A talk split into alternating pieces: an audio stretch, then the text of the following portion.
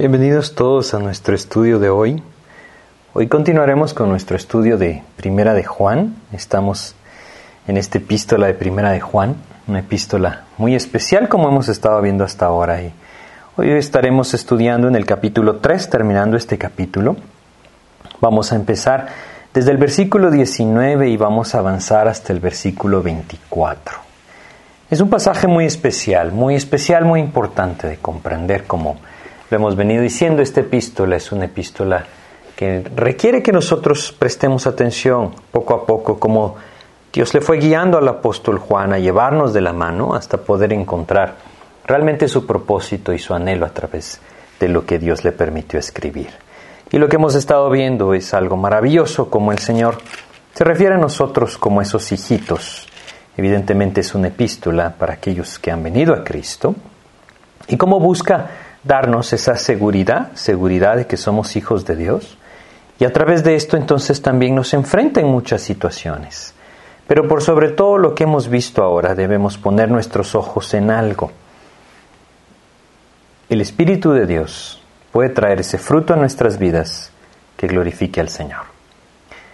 Y esa manera en la que Dios busca que nosotros le glorifiquemos a Él es algo que le lleva a Él mismo a respaldar su obra en nosotros y entonces nosotros debemos comprender nuestra necesidad, permanecer en comunión con Él.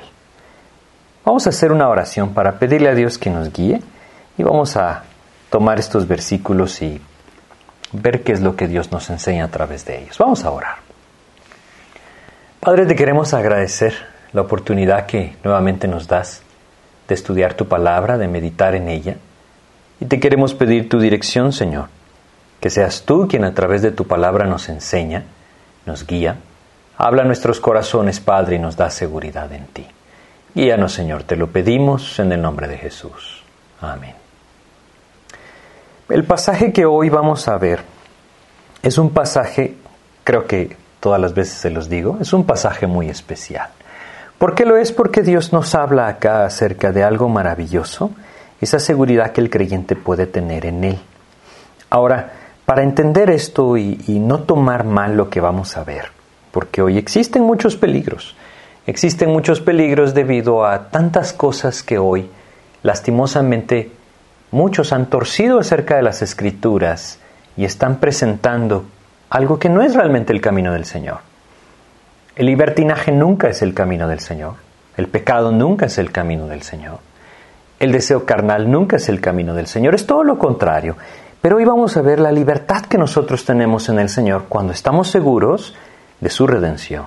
Y esto es algo que muchas veces va a estar en contra de nuestra conciencia. Hoy vamos a hablar de nuestra conciencia y cómo la conciencia dentro de nosotros puede apuntar hacia direcciones diferentes, pero es aquí en donde debemos aterrizar en la palabra. Esta es la verdad y la verdad de la palabra es la que debe determinar entonces el camino que nuestra vida debe seguir, no la conciencia. El mundo nos enseña al revés. El mundo nos enseña a escuchar nuestra conciencia. De las cosas que nosotros podemos ver hoy es que equivocadamente no hay, según las personas, según el pensamiento humano y según el mundo, no hay una verdad absoluta. Eso es lo que se está enseñando. Se está enseñando en todos los niveles de la educación cada uno decide lo que es su propia verdad. Cada uno decide, según su percepción o lo que le dictamine su conciencia, lo que está bien y lo que está mal.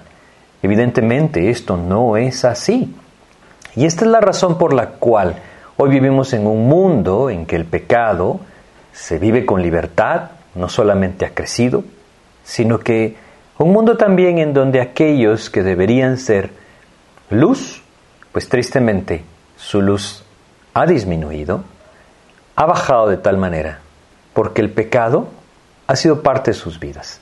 El mundo ha entrado libremente al cristianismo debido a este equivocado pensamiento de que no podemos decirle a alguien que esté equivocado.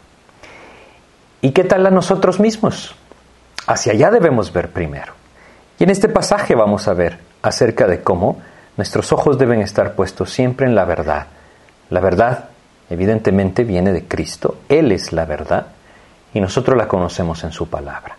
Antes de empezar a ver estos versículos que nos tocan hoy, 1 Juan 3, desde el 19 hasta el 24, vamos a repasar un poco lo que hemos visto, porque Juan ha estado dando seguridad a cada uno de aquellos que están en Cristo.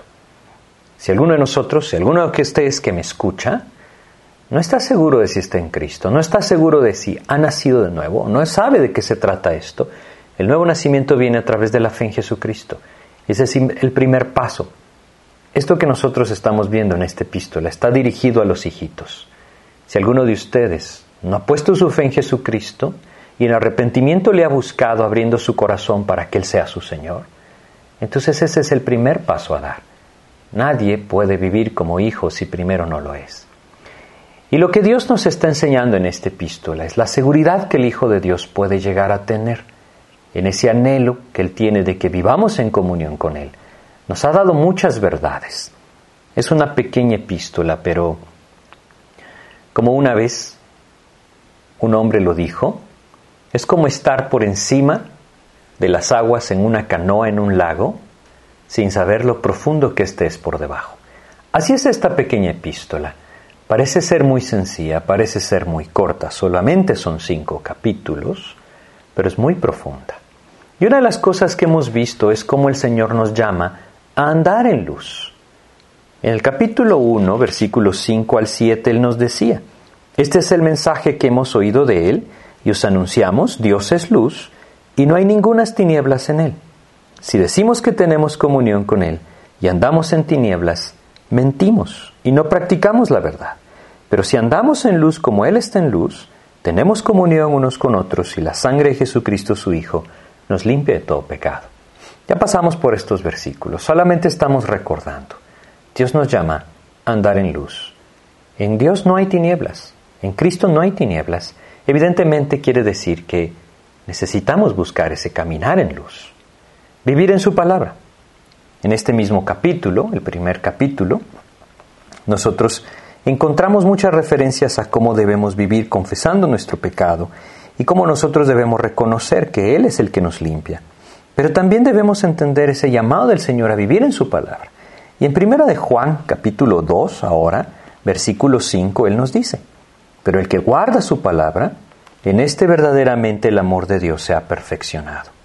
Por esto sabemos que estamos en Él.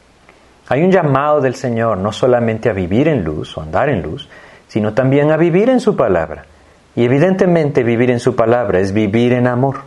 En el capítulo 2, versículo 9, Él nos dice, el que está en luz, el que dice que está en luz, y aborrece a su hermano está todavía en tinieblas. No podemos pensar que hay una contradicción en Cristo. El fruto del Señor se manifestará y es ahí hacia donde Él nos quiere llevar. Solamente viviendo en comunión, el Espíritu Santo produce el fruto que manifiesta que nosotros somos hijos de Dios. Hemos estado trabajando en esta epístola, avanzando en esta epístola, escudriñando esta epístola, para poder comprender estas verdades. Pero también hay algo que nosotros debemos recordar. Él nos llama a vivir una vida limpia. En el versículo 6 del capítulo 1 que leímos, Dios nos decía, si decimos que tenemos comunión con Él andamos en tinieblas, mentimos y no practicamos la verdad. No podemos engañarnos a nosotros mismos, al Señor no le podemos engañar.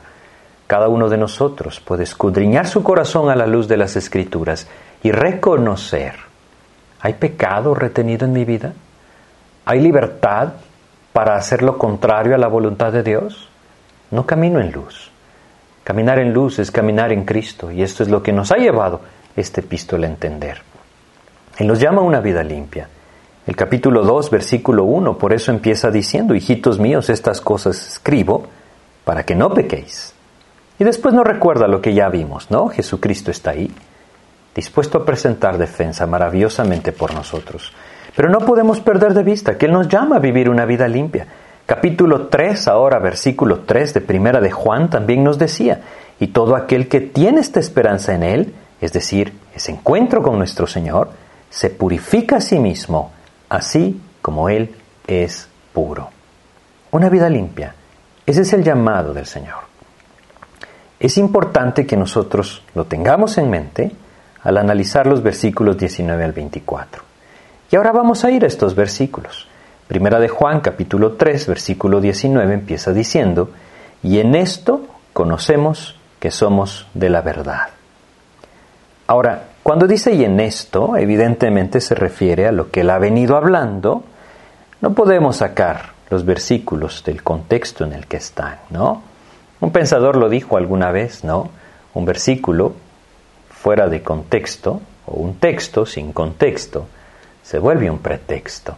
Y eso es lo que lastimosamente muchos hoy hacen para torcer la palabra de Dios y encontrar un pretexto para vivir en pecado. Lo que el Señor nos está diciendo acá tiene que ver con lo que Él ha venido enseñando acerca de vivir en el amor, en el amor del Señor, acerca de vivir en la justicia del Señor. La palabra justicia también es la misma palabra rectitud o integridad, de eso se trata. Vivir en integridad, vivir en el amor del Señor, vivir en el amor hacia los hermanos, eso es lo que Él está diciendo acá y en esto conocemos que somos de la verdad. Fruto. El fruto del Espíritu en nuestras vidas nos lleva a conocer que somos de la verdad. El fruto que Dios mismo produce con la presencia de su Espíritu en nosotros. Ahora, cuando dice, y en esto conocemos que somos de la verdad, debemos entender que la verdad es Cristo. Él lo dijo así, Juan 14, 6, yo soy el camino, la verdad y la vida. Él es la verdad. No existe otra verdad, solamente Cristo. Y aquel que tiene a Cristo es de Cristo y manifiesta entonces el fruto de Cristo en su vida. La verdad nos asegura, nos asegura algo maravilloso. El versículo 19 dice, la segunda parte, y aseguraremos nuestros corazones delante de Él. Antes de continuar, hay algo maravilloso que notar, cómo Juan escribe. Él siempre se incluye. ¿Se han dado cuenta de esto? ¿Sí? Él dice, y en esto conocemos, se está incluyendo el mismo, que somos de la verdad, se incluye el mismo, y aseguraremos, dice, Él es parte de lo que cada uno de nosotros está viviendo. Este hombre ha vivido más de 60 años o aproximadamente 60 años para Cristo. Él conoce el caminar con el Señor. Ha vivido en el Espíritu, andado en el Espíritu, me refiero con esto ha vivido en la plenitud de Cristo en su vida. El fruto del Señor se ha manifestado en él. El poder del Señor también lo ha visto, lo ha conocido. Y él entonces nos dice, en esto aseguraremos nuestros corazones delante de él. ¿Qué quiere decir esta frase? Bueno, cuando la Biblia habla de corazón, en pocos pasajes se refiere realmente a ese miembro de nuestro cuerpo, ese músculo cardíaco, Realmente la palabra hace una referencia clara al centro y asiento de la vida espiritual. En este pasaje, nosotros lo vamos a tomar de la siguiente manera, para comprenderlo mejor. Es nuestra conciencia. Tomémoslo como nuestra conciencia. Y lo que Dios nos dice en este versículo es que si el fruto del Señor se manifiesta en nuestras vidas, entonces la conciencia en nuestras vidas estará segura. La verdad nos asegura en la conciencia. Esa es la idea. Porque debemos entender algo. Cuando nosotros no vemos, no vivimos en ese fruto del Señor, hay muchas cosas que nuestro corazón nos puede acusar, es decir, esa conciencia. Hasta ahora hemos estado hablando acerca de una vida que ninguno de nosotros es capaz de vivir sin la gracia del Señor. ¿Sí?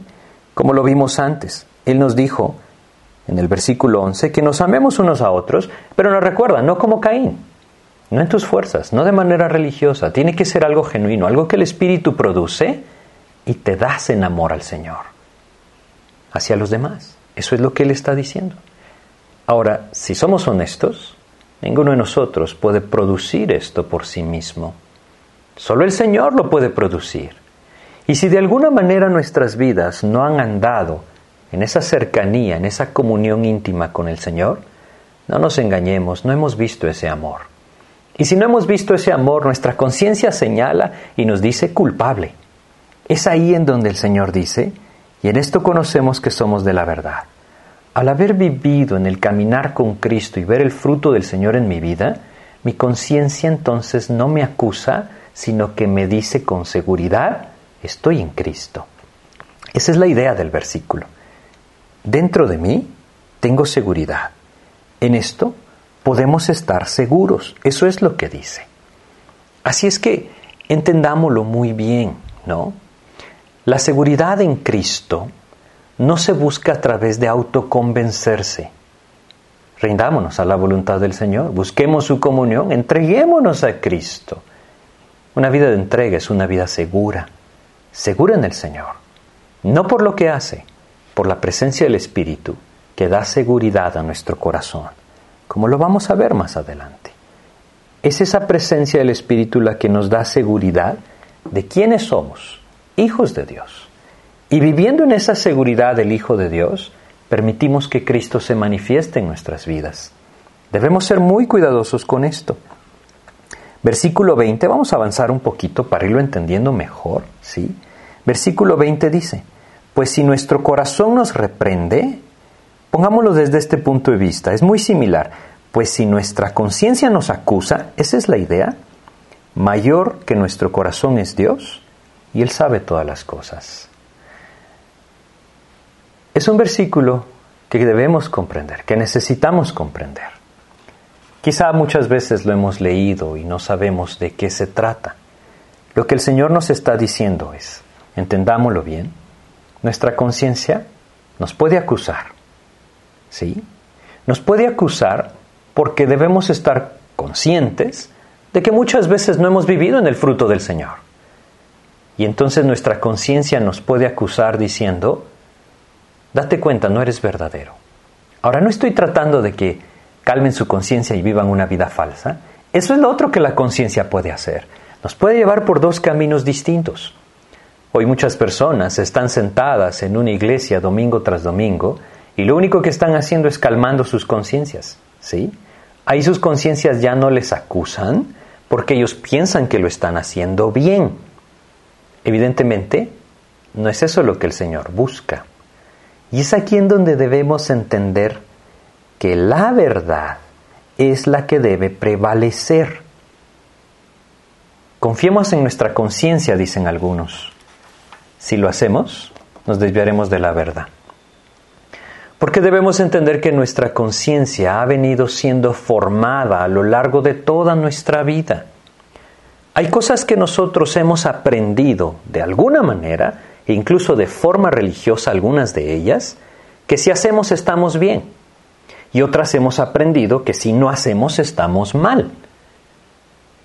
Y tristemente vivimos en un tiempo de tal confusión religiosa que muchos conceptos o muchos principios que nuestra conciencia utiliza, que nuestro corazón utiliza para juzgar nuestra vida, están equivocados porque no provienen de la palabra de Dios, porque no provienen de una profunda comunión con el Señor, provienen de lo que hemos escuchado, que alguno nos dijo, que otro dijo, que otro mencionó, o incluso de las cosas que el mundo quiere poner, porque si nosotros debemos estar conscientes de algo, es que el diablo es un acusador.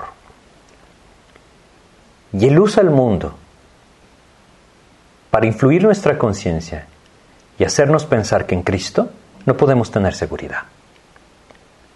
Debemos ser muy cuidadosos con esto.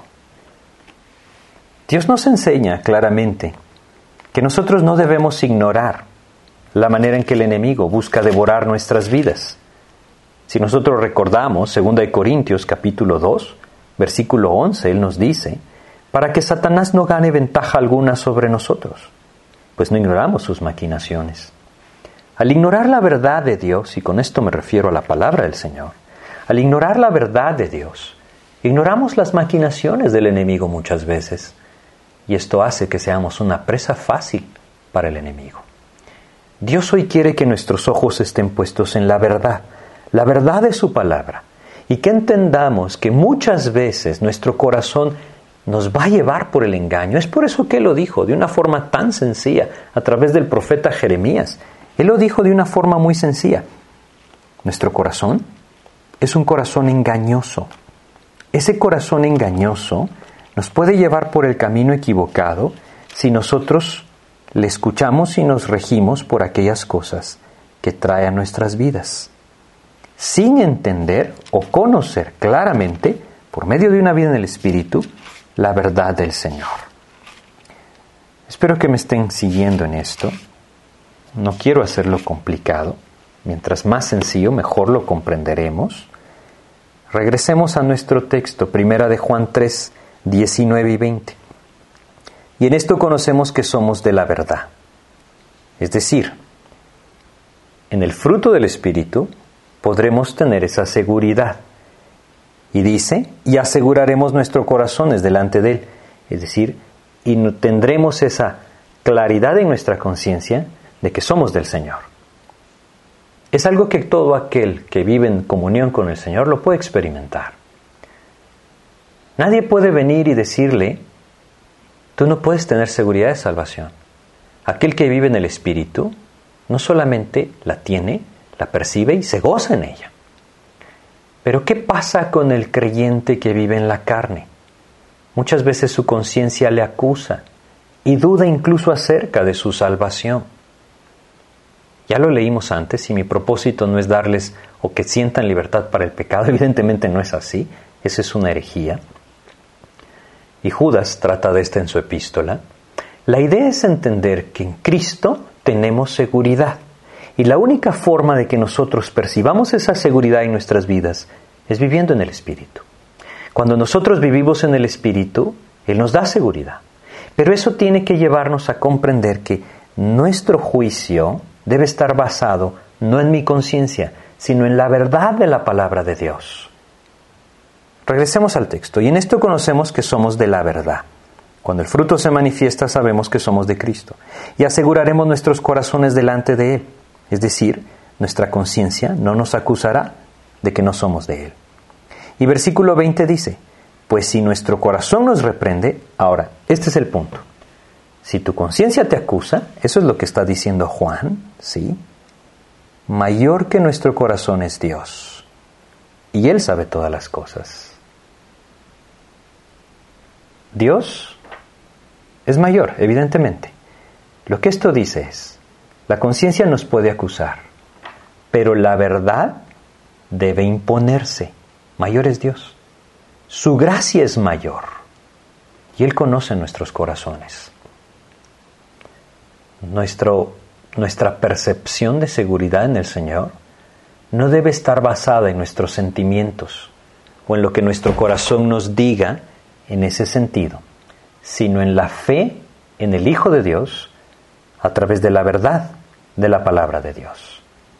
Si nosotros ponemos nuestros ojos en la verdad del Señor, podemos encontrar seguridad y evitar que el enemigo aproveche estos ataques para llevarnos a abandonar al Señor pensando que nosotros no estamos en el Señor.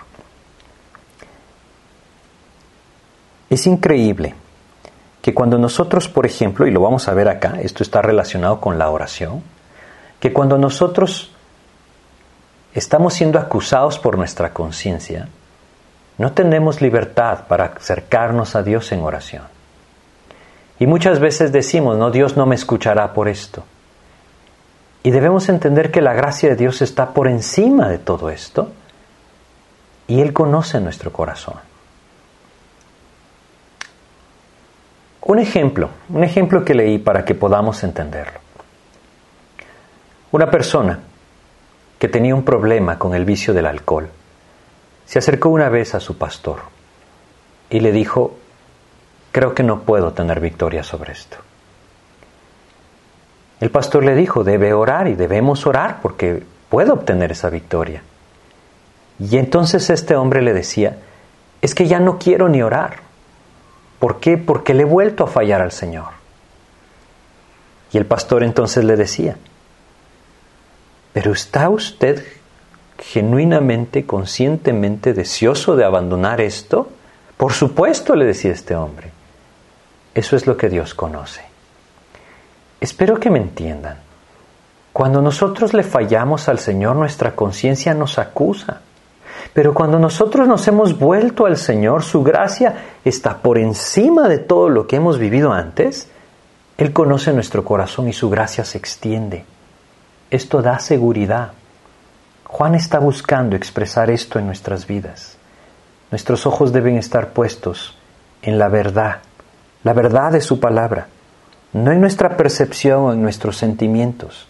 Es ahí hacia donde el diablo nos quiere llevar para que entonces nosotros mismos nos desechemos. El Señor, en cambio, tiene un camino distinto. Evidentemente, eh, si ustedes no nos han estado siguiendo en todo este estudio de Primera de Juan, hemos hablado claramente acerca de la necesidad de vivir una vida de santidad, de cómo Dios anhela que vivamos en luz, de la necesidad de vivir confesando nuestro pecado. No estamos tratando, o no estoy tratando, de que ustedes tengan seguridad en Cristo si no lo están. Cada uno de nosotros puede ir a la palabra y entender que el nuevo nacimiento viene a través de la fe en Jesucristo. Cuando yo entiendo que yo iba rumbo al infierno, que Él murió por mí en la cruz, pagó mi pecado y que cuando yo vengo a Él, ahora mi vida es suya. El apóstol Pablo lo expresaba de una forma muy sencilla. En Gálatas capítulo 2, versículo 20. Con Cristo estoy juntamente crucificado. Y ya no vivo yo, mas vive Cristo en mí. Esto sucede en el nuevo nacimiento. No sucede cuando yo decido consagrar finalmente mi vida al Señor después de 20 años de ser creyente. No, no, no. Esto sucede cuando yo vengo a los pies de Cristo y en ese nuevo nacimiento mi viejo hombre es crucificado. Romanos 6.6 nos enseña esto. Nuestro viejo hombre fue crucificado juntamente con Él. ¿Para qué? Para que no sirvamos más al pecado. Ese es el camino del Señor. El que está en Cristo no practica el pecado, nos enseña Juan. Pero ahora también nos está diciendo, tengan cuidado con su conciencia, porque no se trata de lo que sienten, se trata de la verdad de la palabra de Dios expresada claramente en nuestras vidas a través del Espíritu Santo, enseñada a cada uno de nosotros por medio del Espíritu. Es por eso que Él dice, pues si nuestro corazón nos reprende, mayor que nuestro corazón es Dios. Y Él, Él sabe todas las cosas. Evidentemente a Él no le puedo engañar. Si yo he estado teniendo si una lucha en mi vida, quizá hay algo en mi vida que constantemente me arrastra y me arrastra y me arrastra. Y yo estoy buscando la victoria en Cristo, pero veo que esto me vuelve a atrapar. Debo ser cuidadoso de no permitir que esto me aleje por completo del Señor, pensando, acusándome mi conciencia, diciéndome, no seas hipócrita, ya no te acerques más. Si soy hipócrita debo arreglarlo, evidentemente. Pero si mi corazón percibe ese genuino arrepentimiento y llego delante del Señor y le digo, Señor, reconozco que nuevamente he fallado delante de ti, limpia mi pecado, él nos recuerda, si confesamos nuestros pecados, Él es fiel y justo para perdonar nuestros pecados y limpiarnos de toda maldad. Lo hemos compartido varias veces. Él es fiel, Él es justo. Su perdón y limpieza no están basados en nuestro carácter, están basados en su carácter. Y Él es fiel y Él es justo. Si Él nos juzgara eh, basado en nuestra propia justicia, todos seríamos condenados. Pero debemos entender que cuando nosotros venimos a Cristo, fuimos justificados. Nuestra posición es distinta. Romanos 5.1 nos enseña, justificados pues por la fe tenemos paz para con Dios por medio de nuestro Señor Jesucristo. Romanos 5.1. Esa es la posición del Hijo de Dios. Así es que debemos ser cuidadosos con esto. Si nuestro corazón nos acusa, si nuestro corazón nos reprende, mayor que nuestro corazón es Dios. ¿A quién le vamos a hacer caso? ¿A nuestro corazón engañoso? ¿O a la verdad de la palabra de Dios? ¿A la verdad de Dios revelada por medio de su palabra? A Cristo mismo. Evidentemente a Él. Y la seguridad puede venir a nuestras vidas cuando nos volvemos a Él. Esa es la idea de lo que el Señor anhela en nuestras vidas. Nuestra conciencia nos puede acusar. Versículo 21 nos da un contraste. Amados, si nuestro corazón no nos reprende, aquí entonces vemos otra cosa. Y, siempre debemos ser cuidadosos con esto. Cuando nuestra conciencia nos acuse, siempre debemos detenernos. Siempre debemos detenernos. Si yo no percibo esa libertad de acercarme al Señor, yo debo detenerme y debo meditar. si han escuchado ustedes nuestro estudio de Primera de Corintios, en el capítulo 10 de Primera de Corintios, compartíamos un versículo. El versículo 12. Así que el que piensa estar firme, mire que no caiga. Quizá nuestra percepción de este versículo es muy sencilla, mire que no caiga, ah, bueno, debo tener cuidado. No, no, no. La palabra mire quiere decir examine cuidadosamente. ¿Sí? Es decir, preste atención.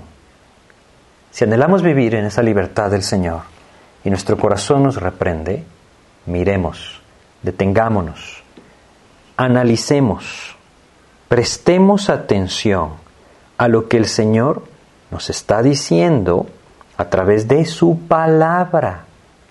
¿Sí? Nuestra conciencia nos reprende, inmediatamente me detengo, ¿qué dice tu palabra, Señor? Ese es el camino. Ese es el camino de lo que el Señor nos está enseñando acá, ¿sí?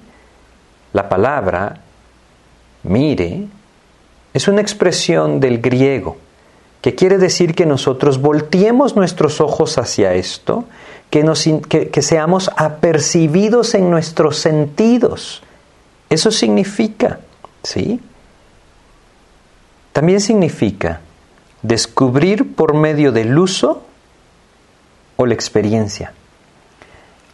Lo que quiero hacerles ver es que si hoy mi corazón me acusa, yo debo detenerme y como la palabra griega lo dice, blepo, examinar, detenerme, meditar.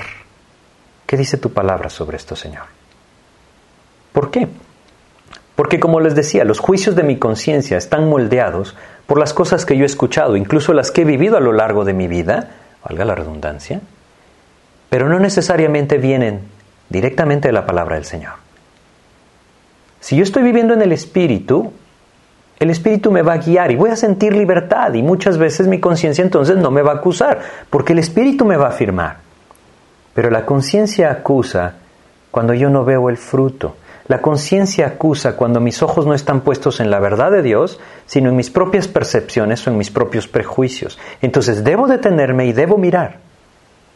Puede ser que el Señor me lleve a arreglar algo que a la luz de su palabra está mal. Puede ser, caso contrario a esto, que simplemente yo esté dando lugar a ese sentimiento de culpa que el enemigo busca sembrar en el corazón de todo creyente cuando podría estar seguro de mi vida a la luz de la palabra. Puede ser cualquiera de los dos casos. Mi conciencia me puede estar engañando, acusándome falsamente o dándome una seguridad falsamente. Por eso mis ojos no deben estar puestos en mi percepción de las cosas.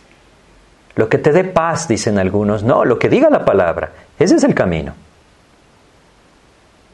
Evidentemente, si vivimos en el Espíritu, Él nos dará paz siguiendo la palabra, ¿sí? Pero nuestros ojos deben ir a la palabra de Dios.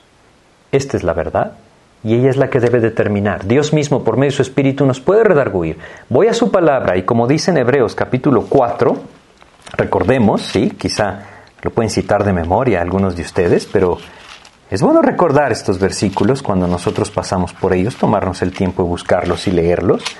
Hebreos capítulo 4, versículo 12. Porque la palabra de Dios es viva y eficaz y más cortante que toda espada de dos filos y penetra hasta partir el alma y el espíritu, las coyunturas y los tuétanos. Y fíjense lo que dice. Discierne los pensamientos y las intenciones del corazón. Mi conciencia me acusa. Mi conciencia me engaña dando una falsa tranquilidad. Debo ir a la palabra. Es la palabra de Dios la que puede penetrar mi corazón y mostrar las intenciones de mi propio corazón. Esa es la necesidad que tenemos de permanecer en comunión con Él, de permanecer en su palabra. El Señor nos dijo y nos advirtió esto de una forma muy clara y sencilla y en Juan capítulo 8. En Juan capítulo 8 nosotros leemos esa frase tan sencilla que el Señor expresó, que nos hace entender la necesidad de vivir en la palabra, versículo 31. si vosotros permaneciereis en mi palabra, seréis verdaderamente mis discípulos. No dice si vosotros siguiereis vuestra conciencia. No. Si vosotros permaneciereis en mi palabra, seréis verdaderamente mis discípulos. Y en esto conocemos que somos de la verdad. El fruto del Espíritu nos da seguridad de que vivimos en la palabra. El amor del Señor se manifestará, el amor hacia los hermanos se manifestará. Esa vida justa, me refiero, una vida de integridad, una vida de rectitud se manifestará en el poder del Espíritu de Dios en la vida de aquellos que permanecen en comunión con Él. Ahora Juan nos dice, no tienes esa seguridad porque no estás viviendo en el amor del Señor, porque no estás viviendo en el amor hacia los hermanos o en esa rectitud que el Señor busca poner en tu vida. ¿No estás viviendo en esto? Cuidado, tu conciencia te puede llevar a pensar que el Señor no puede obrar en tu vida. Tu conciencia te puede llevar a pensar que el sacrificio de Jesucristo no fue suficiente, que la sangre de Jesucristo no te limpia de todo pecado.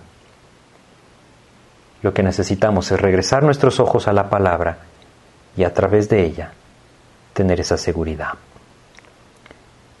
Regresemos a nuestro texto, versículo 21. Si nuestra conciencia no nos acusa, si nuestro corazón no nos acusa, podemos percibir confianza.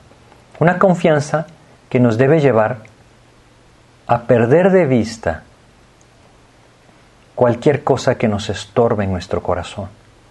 Buscarle al Señor. Y esto entonces dice el versículo 21, Amados, si nuestro corazón no nos reprende, confianza tenemos en Dios podemos acercarnos libremente con esa confianza maravillosa como el Hijo se acerca al Padre que sabe que le ama. Y entonces muchas cosas cambian en nuestras vidas. La relación con el Señor avanza de una forma distinta en nuestras vidas. Seguridad y libertad para acercarme al Señor. Eso trae el fruto del Espíritu a mi vida. Y esto definitivamente nos habla de la oración. Dios quiere que nos acerquemos a Él y que lo hagamos con esa libertad. En Hebreos capítulo 4, nuevamente, vamos al libro de Hebreos, Hebreos capítulo 4, versículo 16. Acerquémonos pues confiadamente al trono de la gracia para alcanzar misericordia y hallar gracia para el oportuno socorro. Si vamos un poco más adelante en la epístola de Hebreos capítulo 10, versículo 22, Él nos dice, acerquémonos con corazón sincero, en plena certidumbre de fe purificado los corazones de mala conciencia y lavado los cuerpos con agua pura. ¿Saben? Esa purificación de la mala conciencia nos da libertad para acercarnos al Señor. Acerquémonos con corazón sincero y luego agrega en plena certidumbre de fe.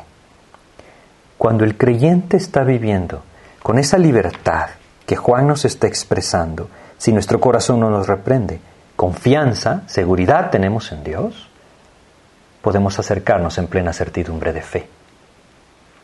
Así es que debemos entenderlo bien. El fruto del Espíritu viene cuando Dios tiene libertad sobre mi vida, cuando yo estoy viviendo en entrega al Señor, en esa comunión con Él, a la que Él constantemente me ha llamado a través de esta epístola a permanecer, permanecer en comunión con Él. Permaneciendo en comunión con Él, Cristo tomará control de mi corazón, tomará control de mi vida, me dará esa confianza, porque mi corazón no me reprenderá y me podré acercar a Él en plena certidumbre de fe. A veces no sabemos de dónde viene nuestra incredulidad. Muchas veces viene porque nuestra conciencia nos acusa y no nos hemos tomado ese tiempo de mirar, de escudriñar, de meditar. ¿Qué dice la palabra de Dios? Si lo hiciéramos, Dios nos llevaría a tener esa conciencia limpia, ese corazón que no nos reprende, y nos acercaríamos con plena seguridad y libertad en oración al Señor. Ese es el camino que Dios nos quiere llevar. Amados, si nuestro corazón no nos reprende, confianza tenemos en Dios. Así es que Juan lo está diciendo de esta manera. Si el amor del Señor, si el fruto del Espíritu está en tu vida, tienes seguridad de que eres de la verdad. Y esto da una seguridad en nuestra conciencia para acercarnos libremente al Señor. Si tu conciencia te acusa, Dios está por encima de tu conciencia. ¿Qué dice su palabra? Esto te puede llevar a entender que tu conciencia te está acusando falsamente y te puedes acercar entonces con libertad al Señor. Él vino a salvar lo que se había perdido. Pero muchas personas, acusados por su conciencia, piensan que son tan pecadores o que le han fallado tantas veces al Señor que ya no tiene sentido acercarse a ellos. A eso es a lo que Juan se refiere. Cuidado. Mayor que nuestro corazón es Dios y Él sabe todas las cosas. Él conoce nuestro corazón. Él sabe que aquel que ha luchado con su pecado durante tantos años quizá, pero ahora consciente de su necesidad se rinde a los pies de Jesús, Él sabe la posición en la que se encuentra su corazón, lo toma, lo limpia y lo restaura. Pero si ese hombre escucha su conciencia, entonces puede ser que nunca se acerque al Señor. Y puede ser el caso de alguno de nosotros. Por eso Él dice, amados, si nuestro corazón no nos reprende, confianza tenemos en Dios. No hay nada como vivir una vida de entrega en comunión con el Señor. Esto nos da seguridad. Seguridad para acercarnos a Él. Libertad para acercarnos a Él. Seguridad para recibir su soberanía. Aun cuando estemos viviendo conflictos, tribulaciones, dificultades, podemos tener esa seguridad de que todo esto lo está haciendo el Señor. ¿Cuándo? Cuando nuestros corazones están tranquilos, seguros, porque sabemos que estamos permaneciendo en comunión con Él. Si no lo estamos haciendo, es lo que debemos buscar. El versículo 22 ahora nos dice, y aquí tenemos que ser muy cuidadosos con este versículo, y cualquiera cosa que pidiéremos la recibiremos de Él. Ojo con esto, ¿no?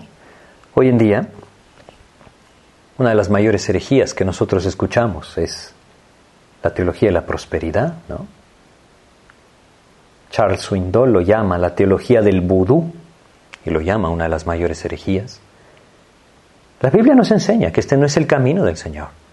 Cuando dice acá cualquiera cosa que pidiéramos, esto ha sido llevado a un punto en donde difícilmente podemos comprender cómo las personas no ven la verdad. A un punto en donde se le dice a muchos, ves ese carro, pídeselo al Señor y Él te lo dará. Ves esa casa, pídeselo al Señor y Él te la dará. Él dice que si pedimos cualquiera cosa que pidiéramos, la recibiremos de Él. Sí, este texto es citado en ese tipo de situaciones. No tiene sentido. Y por supuesto que no es esto lo que el Señor se refiere. Él es el Señor, no nosotros. Él está sentado en el trono, no nosotros. Él sabe lo que es mejor para nuestras vidas, no nosotros. Él tiene una voluntad perfecta, no nosotros. Nosotros debemos someternos a Él. Es algo tan importante de comprender en nuestras vidas que nos permitiría entonces desechar todas aquellas cosas que llevan al creyente por el camino equivocado, haciéndole pensar que el Señor está ahí para servirle. Un hombre escribía hablando de este tema. El creyente ha abandonado al Señor que está sentado en el trono y ha buscado a aquel que parece que está dentro de una lámpara mágica. Y pareciera ser que al frotar la pasta de sus Biblias, este genio sale para conceder todos los deseos. Muchos creyentes están viviendo hoy así. Y muchos incrédulos que creen estar en Cristo están viviendo hoy así. Es por eso que debemos ser muy cuidadosos con pasajes como este y no los podemos sacar del contexto de lo que el Señor nos está enseñando. Y cualquiera cosa que pidiéramos la recibiremos de Él. Y fíjense lo que agrega, porque guardamos sus mandamientos y hacemos las cosas que son agradables delante de Él. Esto nos da seguridad. Una vida de entrega es una vida de poder en la oración. Y evidentemente una vida de entrega no buscará sus caprichos o deseos carnales por medio de la oración. Una vida de entrega quita su propio corazón o su propia vida del centro de la oración y se extiende mucho más allá a esa verdadera oración intercesora por aquellos que ama y por aquellos que no conocen al Señor. Dios anhela que comprendamos claramente esto. Juan podía tener esta claridad y él lo percibía así. 60 años había vivido él con el Señor. Y ahora lo puede decir con toda claridad. Nadie le puede decir, Juan, esto no es cierto. El Espíritu de Dios se lo está mostrando y él mismo lo ha vivido durante 60 años. Todo lo que yo le pido al Señor, Él me lo da, dice Juan. ¿Por qué? porque yo vivo en el amor del Señor. Bueno, ustedes dirán, no es eso lo que dice, dice guardamos sus mandamientos. Bueno, si nosotros vamos a Juan, capítulo 14 de Juan, ¿sí? Y leemos en Juan, capítulo 14, acá, versículos 23 y 24, respondió Jesús y le dijo, el que me ama, mi palabra guardará. Y mi Padre le amará y vendremos a él y haremos morada con él. El que no me ama, no guarda mis palabras. Y la palabra que habéis oído no es mía, sino del Padre que me envió. Es por eso que les digo, Juan está diciendo, todo lo que le pido al Señor, Él me lo da, porque yo le amo al Señor. Porque solamente aquel que ama al Señor vivirá guardando su palabra. Este versículo no se refiere a los diez mandamientos, nadie los puede cumplir. Habla de la ley de Cristo, de lo que hemos estado hablando acá, del fruto del Espíritu producido en el corazón de aquel que busca permanecer en esa comunión con el Señor, que cuando el Señor muestra el pecado, lo confiesa y se vuelve al Señor.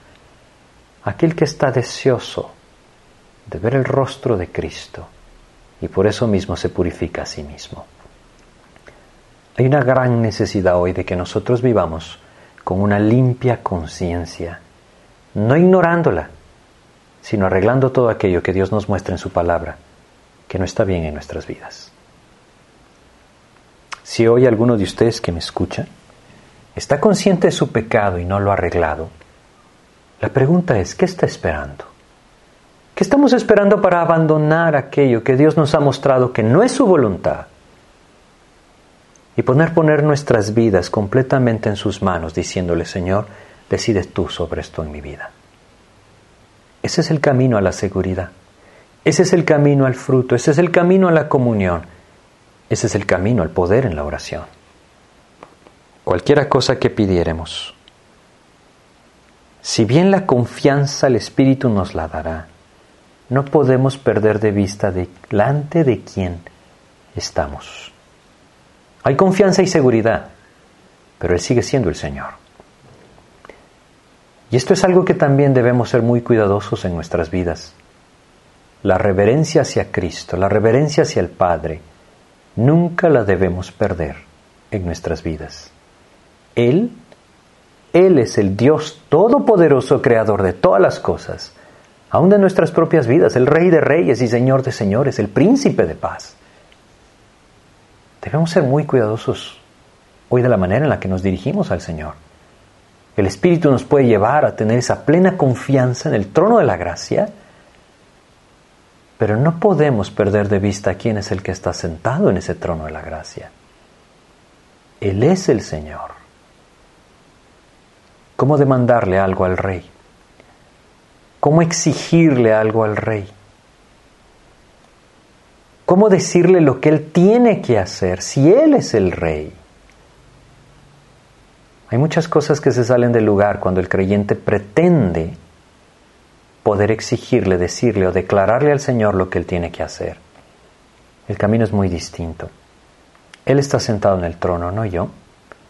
Él es el rey de reyes, no yo. Él es el que tiene una voluntad perfecta, no yo.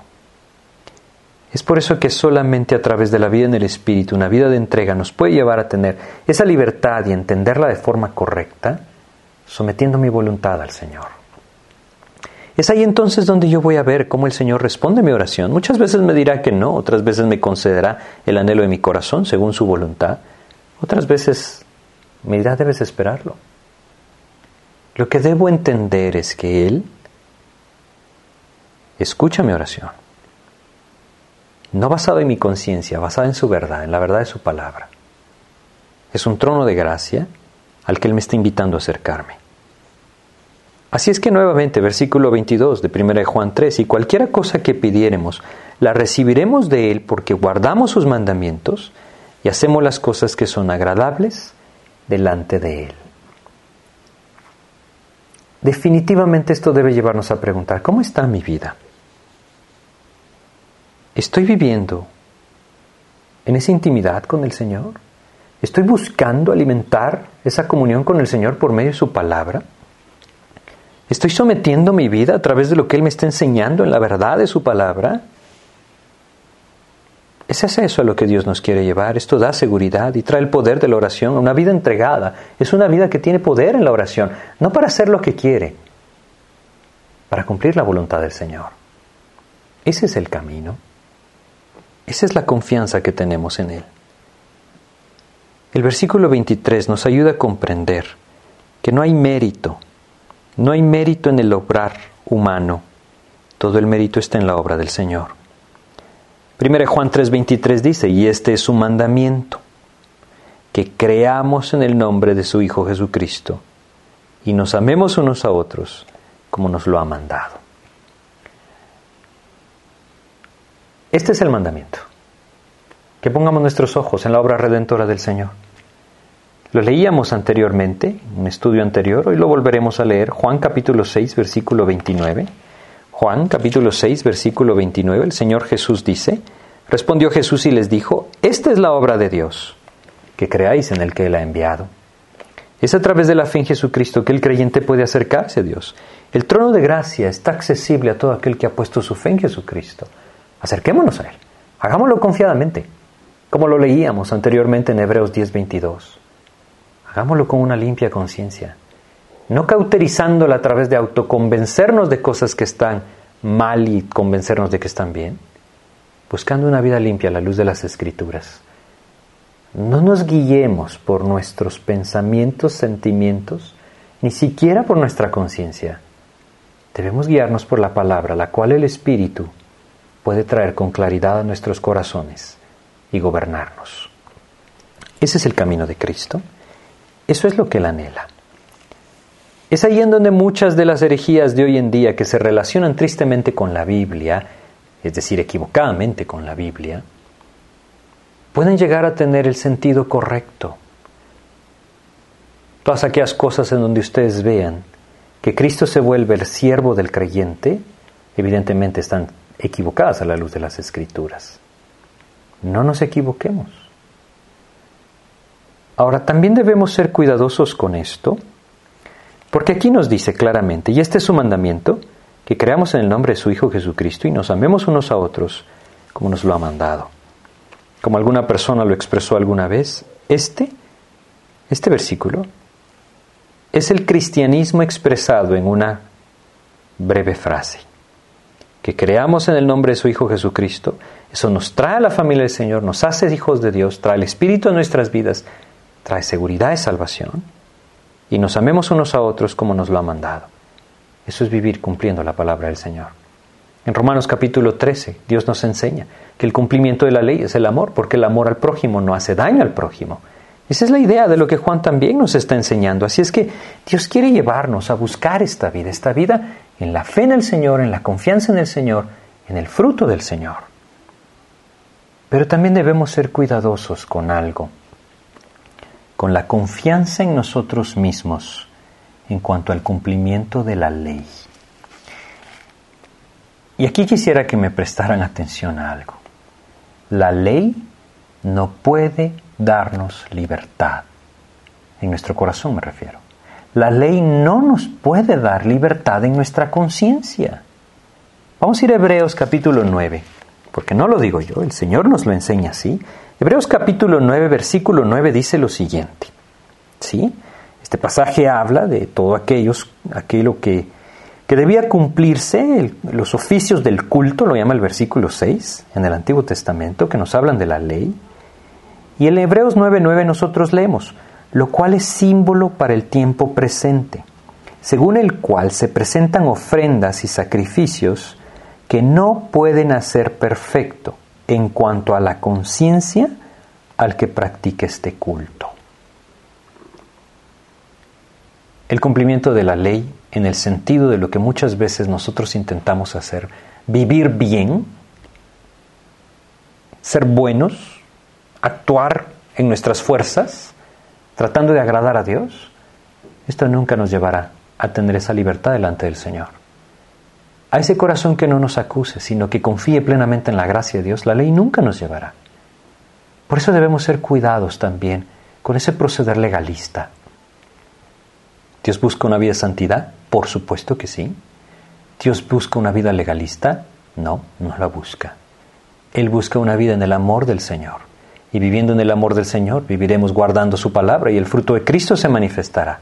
La ley no puede darnos esa libertad que solamente Cristo nos puede dar. Hebreos 9, versículo 14 nos habla de ese contraste.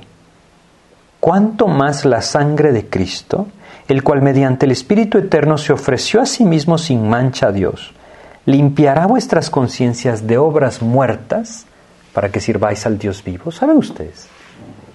Nuestros ojos deben estar puestos en esa sangre redentora de Cristo, como dice acá. Porque es a través del derramamiento de su sangre que nuestros pecados son limpiados y por lo tanto nuestra conciencia puede estar limpia. En una ocasión una persona que estaba siendo llamada para compartir enseñanzas de la Biblia, se acercó al que le guiaba en la palabra y le dijo, yo no lo puedo hacer. No lo puedo hacer porque cuando yo tenía nueve años hice esto y esto y esto y esto. Aquel que le guiaba le dijo, todo lo que tú hiciste antes de Cristo, todo lo que tú hiciste lejos del Señor, Él lo pagó en la cruz.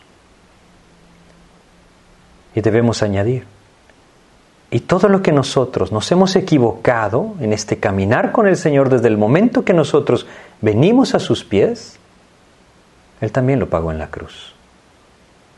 De tal manera que si confesamos nuestros pecados, Él es fiel y justo para perdonar nuestros pecados y limpiarnos de toda maldad.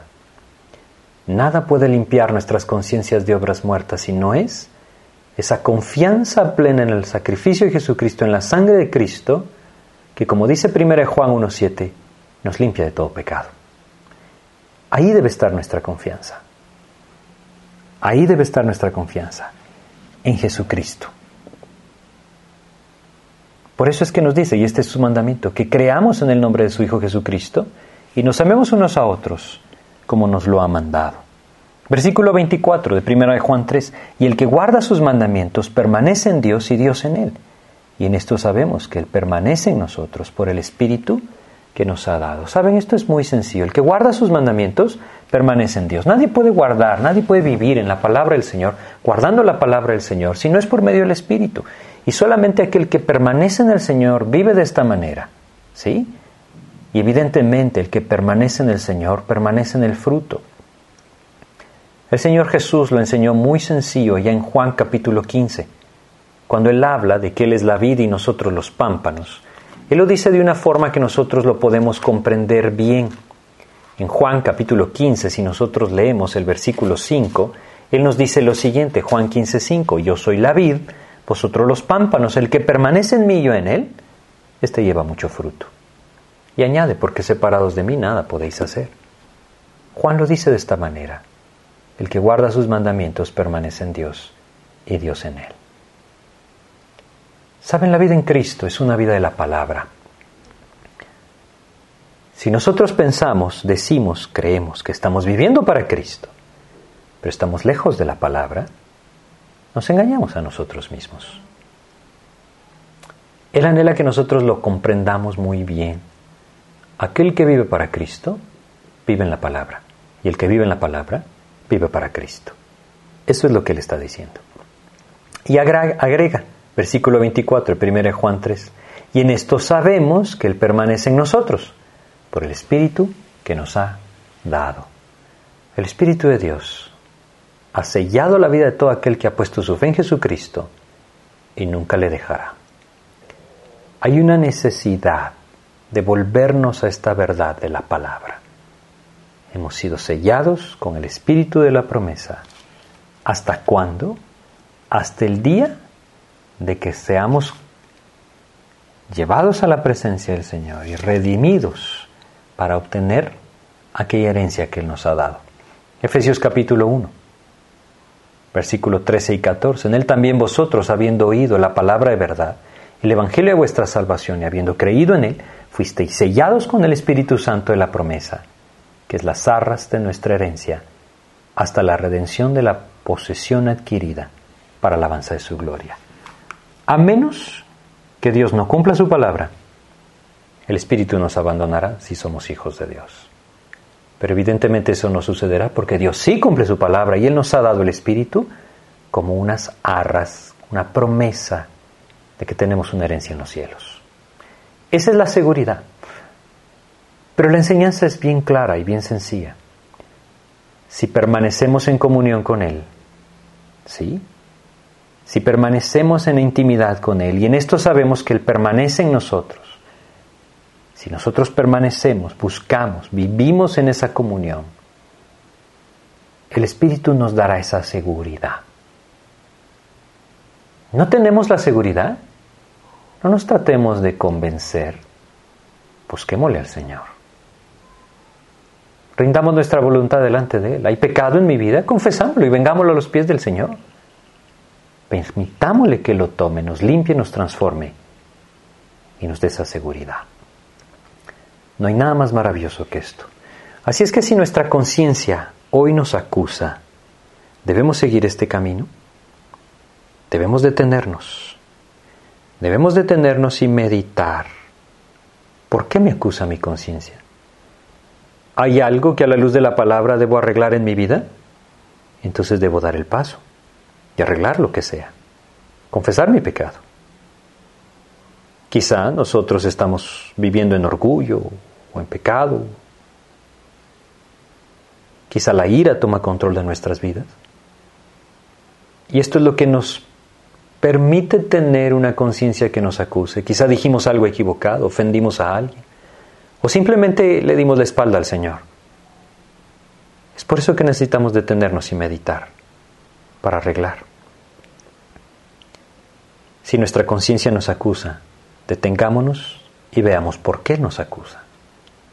Pero si nuestra conciencia nos afirma, también tenemos que hacer lo mismo. Tenemos que detenernos y meditar. ¿Por qué nos afirma? ¿Esa afirmación de mi corazón está basada en la verdad de la palabra de Dios? Maravilloso, tengo confianza para acercarme al Señor. Pero puede ser que mi conciencia me esté dando una falsa seguridad, porque yo estoy cumpliendo aquello que pienso que debo cumplir para estar bien delante del Señor pero no es conforme a la luz de la palabra, conforme a la verdad de la palabra, entonces también debo arreglar. Hay algo muy diferente. Cuando el Espíritu de Dios nos da seguridad, tenemos confianza en el Señor y debemos gozarnos de esa gracia maravillosa que nos ha redimido y un día nos llevará a su presencia. Así que es un pasaje en el cual debemos meditar y espero que sea de edificación para todos ustedes que escuchan. Vamos a terminar pidiéndole a Dios que nos guíe. Vamos a orar. Padre, te queremos pedir, Señor, tu dirección para que nuestra vida no esté basada en lo que pensamos, sentimos o lo que nuestra conciencia nos dictamina, sino que esté basada en la verdad de tu palabra, Señor. Ayúdanos a buscar esa comunión contigo, a permanecer en esa comunión contigo, que nos lleve a vivir con seguridad delante de ti, agradecidos profundamente por la gracia que derramaste, claros y dispuestos a que tu voluntad gobierne nuestras vidas. Ayúdanos, Señor, a dar esos pasos de fe. Y si hoy, Señor, hay algo que nos priva de tener esa libertad de acercarnos a ti, Muéstranos, mi Dios, qué es. Y a la luz de tu palabra, llévanos a confesar. Redarguye nuestro corazón de pecado. Y si hay algo en nuestras vidas que estorba esa libertad, llévanos a confesar. Te agradecemos por tu palabra, Padre, y nos ponemos hoy en tus manos, gozosos de saber que en ti tenemos seguridad. Te agradecemos en el nombre de Jesús. Amén, Señor. Pues muchas gracias por su atención. Que Dios les bendiga a todos.